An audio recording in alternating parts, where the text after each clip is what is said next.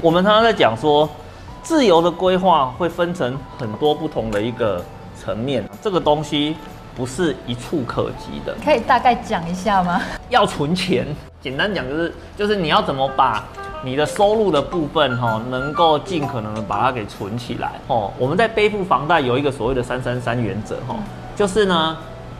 你的房贷能够付出的金额是你家庭总收入的三分之一，所以只是存钱这个动作，其实里面也有很多的学问。老师，那针对不同年龄层，你会有什么样不同的财务规划建议？今天在不同的年龄层的时候啊，可能你在做标的物的选择上是需要做一些考虑啦。哦，比如说你看像年龄层的部分哦，大概在。四十岁这个时间点啊，就如同我们刚刚讲的嘛，你要存多少钱来做投资？你最低最低的一个下限，不就是那个房贷要先能够负担得起吗？对。好，所以，比如说呢，你说在储蓄比例的部分的话，我会建议你，哦，你要先把房贷的部分，你至少要能够存得起来嘛。哦，那接下来的话呢，如果还有再剩余的钱，你才拿拿来做投资。那投资的话呢，就有不同的选择喽。如果呢，你是比如说像这种，呃，三十岁左右的，我跟你讲啊，三十岁吼，大部分都是单身呐，好不好？单身的好处是什么？一人保全家保，齁。啊，你如果跌倒的话呢，反正受伤的是你自己，无怨无悔嘛，是不是？那像这个阶段，我就会建议你，你可以做一些比较高风险、高波动的投资，哦，比如说呢，像一些获利的起伏大的公司啦。或者是说呢，有一些呢，那个成长性看起来展望非常良好的，哦，那像这种公司的话呢，就非常适合各位来做投资的一个动作。可是呢，你如果今天呢，进到三十到四十岁的时候，那当然你要能够存的金额，这个比例哈，还是都是这个样子，因为大部分在这边房贷都还是在背着的，哦，那你还在背着的阶段，所以这个基本的能力是不能跑掉的。可是你在标的物的选择上，哦，你刚刚稍微想一下。因为为什么？你大部分成家立业了吧？哦，是不是？哦，那结婚的话呢，可能这时候，哎，有太太啦，有小孩啦，那你还能不能那么冲动啊？No，也不行了吧？因为很多是妻管严哎。不是妻管严是一回事嘛？是不是？你把钱亏光了啊？那你的老婆跟小孩怎么办呢？你要他喝西北风吗？所以呢，当你呢？开始成家立业之后，事实上呢，你在投资的选择上就必须要稍微保守一点了。哦，那比如说这个时候一些呃市场上有一些稳健型的产品啊，或者是说跟着大盘的报酬联动的一个产品啊，那这个就非常的适合你，因为呢，反正那个大盘的起伏跟个股比起来，它相对来讲是比较小的。哦，那这样子的话，你就可以非常稳健的去累积你的资产。啊，那可是你如果年纪如果再大一点呢？哦。超过四十岁到五十几岁的时候，来，我告诉你，你的时间不多了。我讲的时间不多，是说你能够继续工作、累积资产的时间不多了。因为为什么？因为我们在职场上的那个使用是有期限的嘛，对不对？你今天除非你自己开公司做老板了，不然你大部分都是呃当人家的员工嘛。那你今天当人家的员工的话，事实上。呃，你说你要做到七十岁、八十岁，我觉得这个是蛮困难的啦。哦，那我们一般到了法定年龄六十五的时候，该退的就会让你退下来了。哦，所以当你离这个时间点越来越近，那你呢能够承受跌倒的风险就越来越低。所以呢，我在商品的选择上面来讲的话呢，我我们就尽尽量往保守的商品走了。因为你看了，我们前面可能有提到了嘛，我今天我的目标是要做到 FIRE 嘛，我是要做到所谓的财务自由嘛，我要创造被动的收入嘛。那我在前期做投资的时候，好像这种啊，跟着大盘啊，或是选这种高波动的啊，它有可能啊，都是比较偏向资本利得为主的。哦，那可是呢，当你的年纪大，然后离退休又近的时候，你可能就要去选择偏向一些比较低波动的，哦，然后呃比较偏向固定收益的一个产品，哦，来创造你所谓当你离开职场之后的一个固定收入的一个来源，也就是说我们在前面提到的被动收入的这一块，哦，那当然这个是一个比较标准的一个规划啦。然后当然你如果做得更积极一点。哦，比如说呢，我原本可能预计五十五岁才能够做到的，然后你可能提前十年达到的话呢，那你就可以四十五岁就，呃，就可以去考虑说你要不要去做你一个致癌的一个调整嘛，是不是？嗯。但是不管做哪一个财务工具的前提之下，就是要先把债减掉，对不对？啊，当然了，这个是这个是一定的问题嘛。你今天做任何的一个财务规划，你身上背了一个债，你哪跑得动啊？好像未爆弹。这不是未爆弹，它就像是一个铅锤，绑在你的脚上。你今天你说你要冲，对不对？问题是你铅锤就给你固定在那里，你能够冲到什么地方去？你今天你如果想要财务自由，你有听过看过哪个财务自由的身上背了一堆债务的吗？没有啦，你不要开玩笑了，除非你是那种什么天生很浪漫的人，哦，觉得背了债务也无所谓。好，我们在做所谓的财务规划的时候，首先第一个要处理的就是。债务的部分要尽可能的缩小，而且还有分哦，还有分有用的债务跟没有用的债务。怎么说？哦，没有用的债务很简单，消费性贷款。哦，哦，消费性贷款的这种东西啊，就是你专门买一些没有价值的东西。所以汽车也算吗？算啊。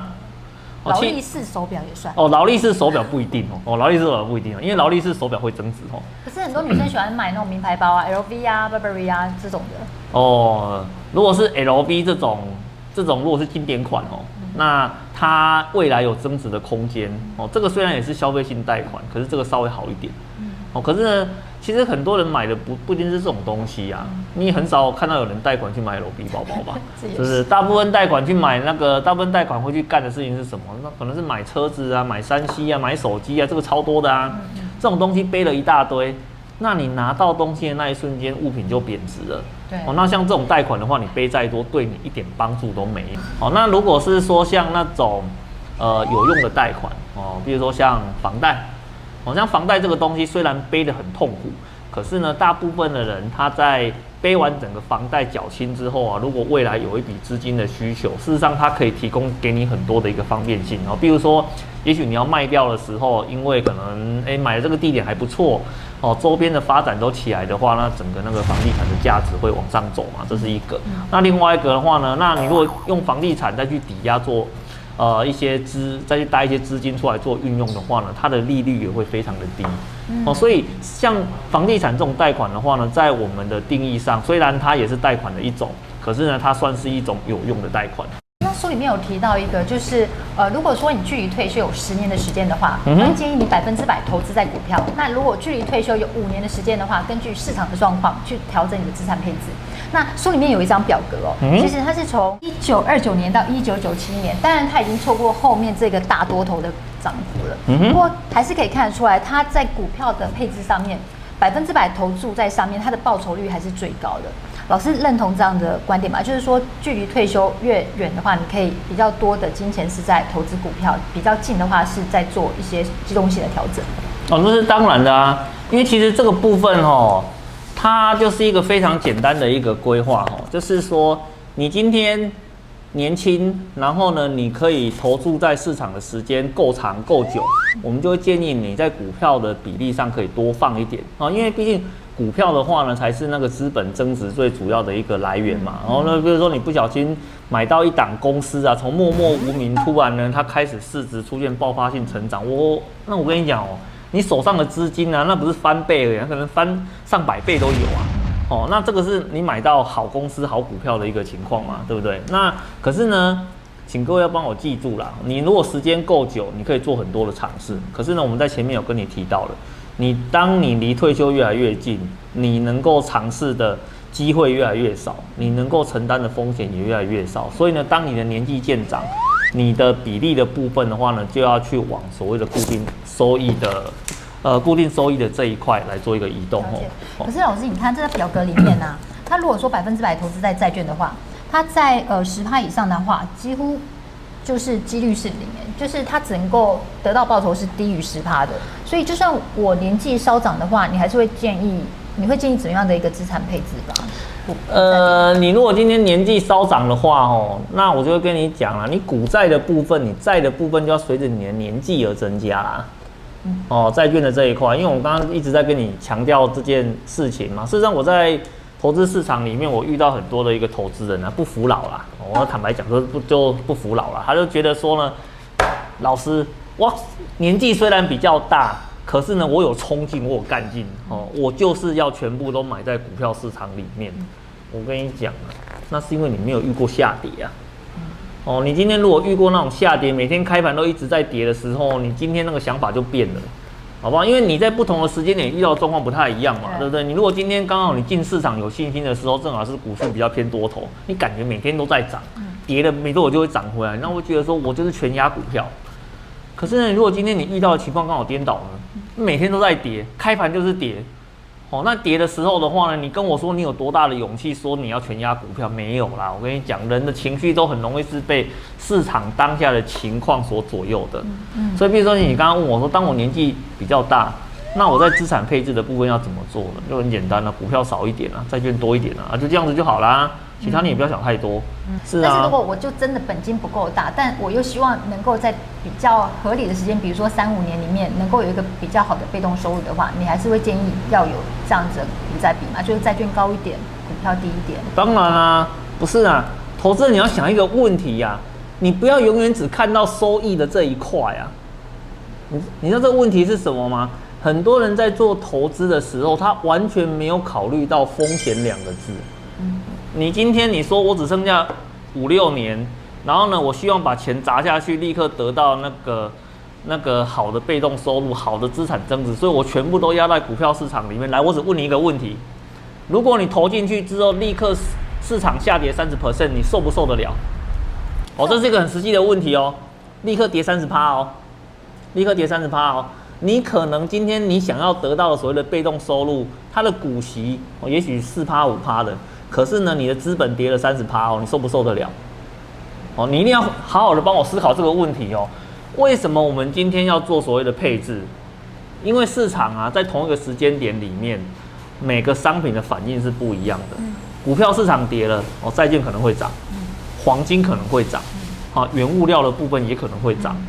啊，那你今天你在做不同的一个呃商品组合在一起的时候，你可以去做一个那个波动性的管制。那你如果今天全买股票的时候，你有没有办法去管理你的风险？没有啊，你是没有办法去做管理的啊。所以呢，你在投资的过程里面，你不能够只想到我放在股票市场里面，我可以赚到最多的钱。哦，这个观念是需要做一点调整的。确实，很多人都有这样子的迷思。嗯哼。那可是你有这样子的一个迷失的话呢，那其实我们也没办法了，因为通常市场是这个样子哈。只有跌倒过，才知道人家到底在讲什么。哦，你今天如果没有跌倒的话呢，我跟你讲说，讲再多的风险管理啊，哪里要注意，哪里要什么，事实上呢，你都不会去 care，因为重点就是你还没有跌倒过嘛。嗯，嗯，谢谢古鱼老师今天跟我们分享。如果喜欢古鱼海豚影片的话，欢迎帮我们按赞、分享，还有订阅，加上一定要开启下面小铃铛，这样才可以在第一时间收到影片的消息哦。谢谢大家。OK，拜拜。